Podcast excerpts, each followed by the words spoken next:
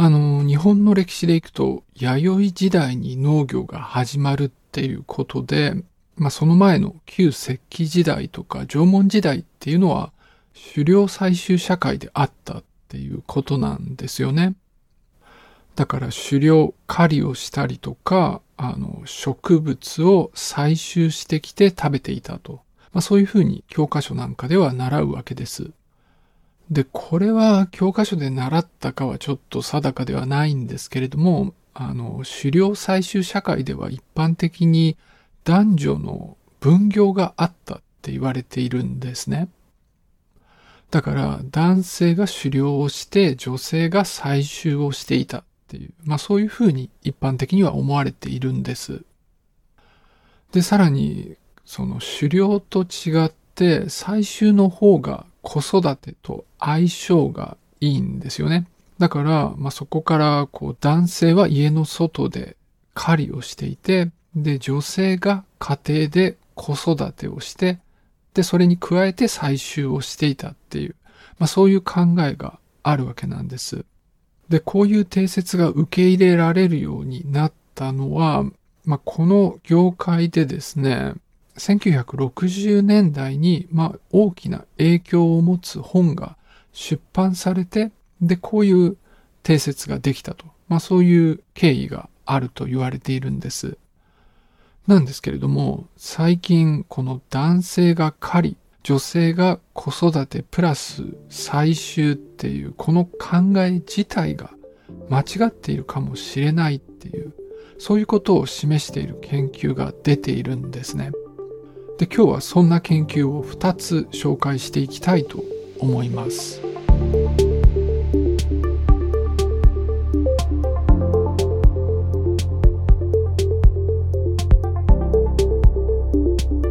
ポッドサイエンティストへようこそ、コナヤです。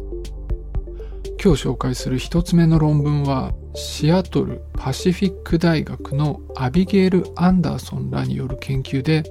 2023年6月にフロス1に掲載されたものです。この研究の前から女性も狩りをしていたっていう話はあったんですね。ただ、そもそもですね、昔誰が狩りをしていたのかっていうのをはっきり知るのは難しいんです。こう、例えばお墓にその狩りをするための道具と一緒に男性の骨が埋めてあれば、あ、きっとこの男の人がこの道具を使って狩りをしていたんだろうっていうふうに推測するんですね。なんですけど、まあ女性の骨と狩りの道具が一緒に見つかることもあったようなんですけれども、誰もあまりちゃんと調べてなかったんです。で、1918年にアメリカ大陸の遺跡を調べていくっていう研究があって、確かに女性の骨と狩りの道具が一緒に埋まっていることも多いということが分かったんです。で、まあかなり大雑把な推定になると思うんですけれども、そこから狩りをしていたのの3割から5割が女性だったのではと、まあそういうふうにこの研究では結論付けています。ただ、この話はあまり受け入れられていなかったようなんです。その、一旦定着してしまった定説、その男女の役割分担があったという考えが強い影響を持っていて、まあそれが理由だと考えられるわけです。で、それに加えて、個別の研究では、まあどれだけ女性が狩りをするっていうのが一般的なのかがわからないっていうところがあるわけなんです。で、それをもっと網羅的に調べてみようっていうのが今回の研究になります。あの、D プレイスというデータベースがあるそうなんですね。で、これは1400の人間の社会について過去150年間に集められたデータをまとめたものなんです。で、特に狩猟採集社会については、ビンフォード・ハンター・ギャザラー・データセットっていうものが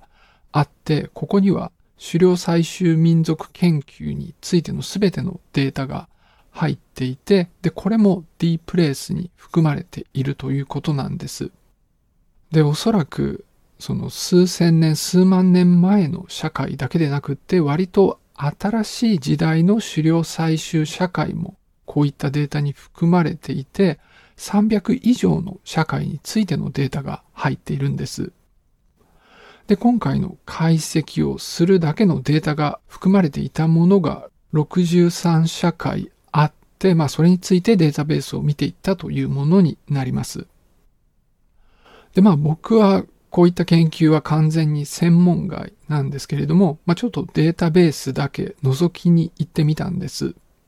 で、この中にはいろいろな情報がテキストの形で入っているんですね。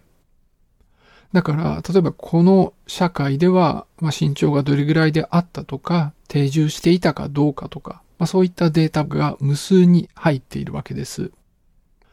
で、今回のこの研究の結果なんですけれども、まあ、63個の社会のうち50個では女性が狩りをしていたという記述があったということなんです。つまり、最低8割の狩猟採集社会では女性も狩りをしていたという証拠があるということなんです。で、詳しく見ると、そのうちの多くでは、たまたま狩りに参加したのではなく、意図的に参加しているということがわかることが記述されているし、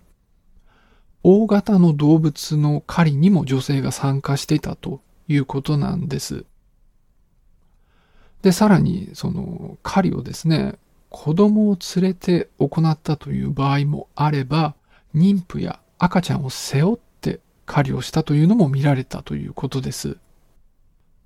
で、まあ、こういった情報がすでにデータベースに入っていたということは、まあ、これまでの研究ですでに女性も狩りに参加していたということは分かっていたわけなんですけれども、まあ、元々の定説があるというのがあって、まあなかなか個別の研究は重要視されないというところがあったわけです。でも今回の研究ではデータベースを見て網羅的に調べることによって女性が狩りを行うっていうのが普遍的であったということを明らかにしたんです。まあ今回のこの研究でもってどこまで一般的な認識が変わっていくかはわからないんですけれども、まあ、男性が狩猟、女性が採集と家事、育児っていうのが一般的であるっていう定説が間違っているということが今回の研究で明らかになったというわけです。でも疑問が残るんですよね。やっぱり平均で見ると男女には体力差があって腕っぷしが強いのはやはり男性なんです。そうなってくるとまあ狩りは男性がやった方が合理的なのではっていう疑問はそのままなんです。で次はその点について示唆のある研究を紹介していきたいと思います。でこれはケントステート大学のミシェル・ベバーらによる研究で2023年8月にサイエンティフィック・リポーツに掲載されたものです。で、この研究はですね、アトラトルというものについて調べていっているんですね。アトラトルっていうのは、こう、槍とか矢みたいなものを手で投げるより速い速度で投げるための道具なんです。あの、木とか骨でできていて、先端のあたりに、まあ、引っ掛けるフックのような形状の場所があるんです。で、そこに矢を引っ掛けて投げるっていうものなんですね。で、まあ言ってみれば、こう手が長くなった形で投げることができて、より速い速度で投げることができるっていう、まあそういうもんなんです。で、狩りのための道具っていうのを考えたときに、まあ、最初は手で槍とか森を持って狩りをしていたと考えられるんですね。でも、それだけだと、こう、獲物の非常に近くまで行かないといけないんで危険なわけです。で、それに加えて警戒心の強い動物であれば、逃げられてしまうということがあるわけなんです。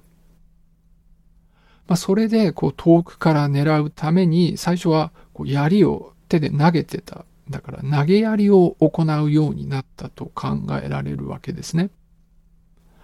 で、さらに遠くから狙えるようにこのアトラトルが開発されて、で、その後、まあ、弓と矢になっていったと。まあ、そういう考えがあるんです。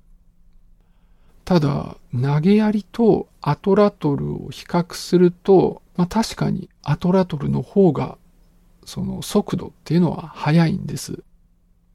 でも、投げ槍は結構重いんだけど、アトラトルは細い矢みたいなものを使うことが多いので、まあ、殺傷能力という点ではあまり変わらないと考えられます。というかむしろ槍の方が強いかもしれないです。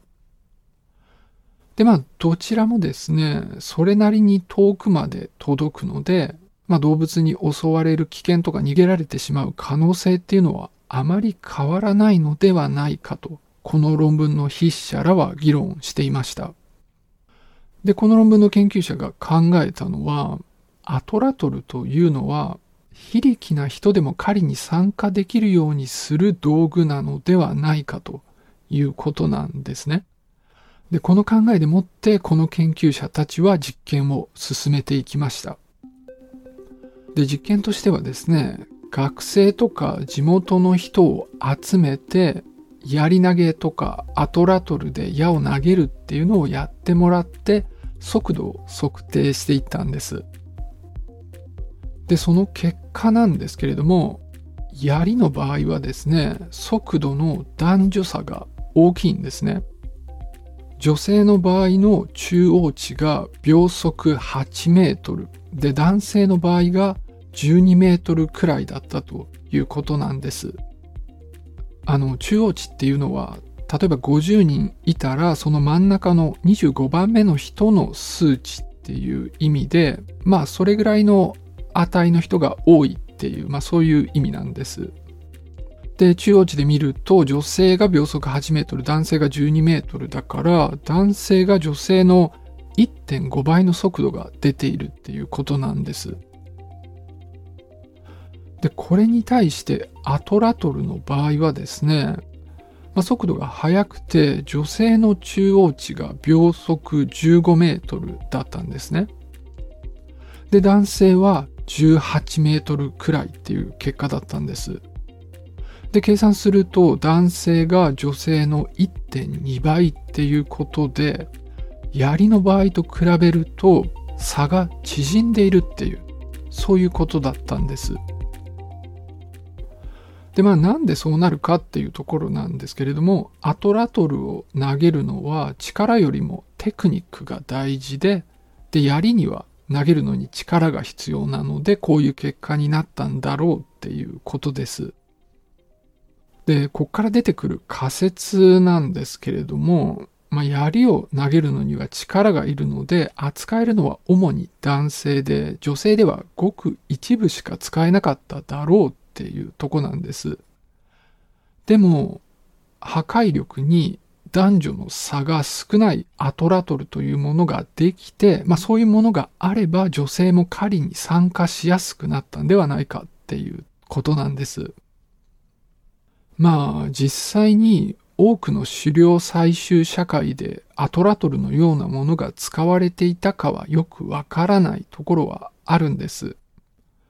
でも、まあ、体力差を克服するために、まあ、こういった道具が使われた可能性はあるっていう、まあ、そういう研究なんですね。ただ、まあ、これは僕の個人的な考えになってくるんですけれども、例えば、ライオンだと、オスのライオンの方がメスより大きくて強いんだけど、でも群れで狩りをするのはメスライオンなんです。だから、まあ、そもそもこう体力があることが狩りをする理由には必ずしもならないとも思うわけです。で、まあ今は女性が外で働くっていうのは当たり前だし、まあこういうことは基本的に文化的に決まるものだっていう考えなんですよね。でも狩猟採集の時代は男性が狩りで女性が家庭だったから、まあ、これが人間の自然な姿であるっていう主張もあるわけです。つまり性別で分業するのには生物学的な根拠があるっていう主張があるんですよね。でもこの主張の前提となっている昔は男性が狩りをして女性が家庭だったという定説自体が間違っている可能性もあるわけで、そんなことを示した研究を今日は2つ紹介しました。じゃあ今日はこの辺で終わりにしたいと思います。最後までお付き合いありがとうございました。